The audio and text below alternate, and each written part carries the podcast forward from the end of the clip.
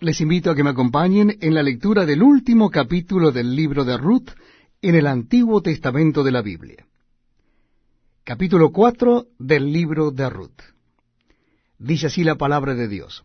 Vos subió a la puerta y se sentó allí, y aquí pasaba aquel pariente de quien vos había hablado, y le dijo, Eh, fulano, ven acá y siéntate. Y él vino y se sentó. Entonces él tomó a diez varones de los ancianos de la ciudad y dijo, Sentaos aquí. Y ellos se sentaron.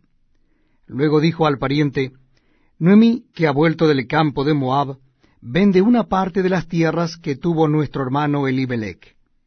Y yo decidí hacértelo saber y decirte que la compres en presencia de los que están aquí sentados y de los ancianos de mi pueblo. Si tú quieres redimir, redime. Y si no quieres redimir, decláramelo para que yo lo sepa, porque no hay otro que redima sino tú y yo después de ti. Y él respondió, yo redimiré. Entonces replicó vos, el mismo día que compres las tierras de mano de Noemí, debes tomar también a Ruth, la moabita, mujer del difunto, para que restaures el nombre del muerto sobre su posesión. Y respondió el pariente, no puedo redimir para mí no sea que dañe mi heredad. Redime tú, usando de mi derecho, porque yo no podré redimir. Había ya desde hacía tiempo esta costumbre en Israel tocante a la redención y al contrato, que para la confirmación de cualquier negocio, el uno se quitaba el zapato y lo daba a su compañero, y esto servía de testimonio en Israel. Entonces el pariente dijo a vos, Tómalo tú, y se quitó el zapato.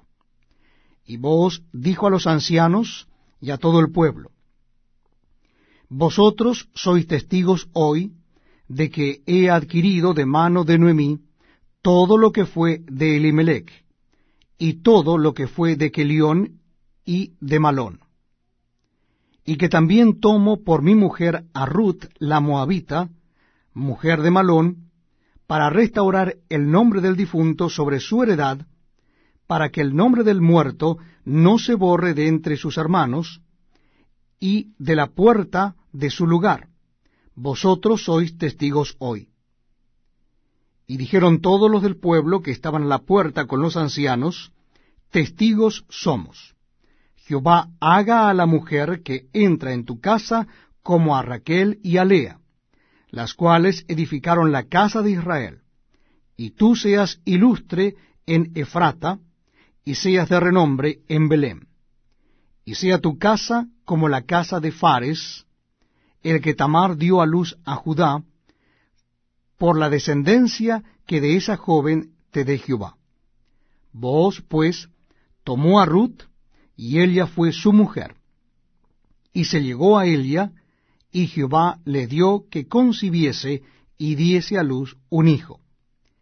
Y las mujeres decían a Noemí, Loado sea Jehová, que hizo que no te faltase hoy pariente, cuyo nombre será celebrado en Israel, el cual será restaurador de tu alma y sustentará tu vejez, pues tu nuera que te ama lo ha dado a luz, y ella es de más valor para ti que siete hijos.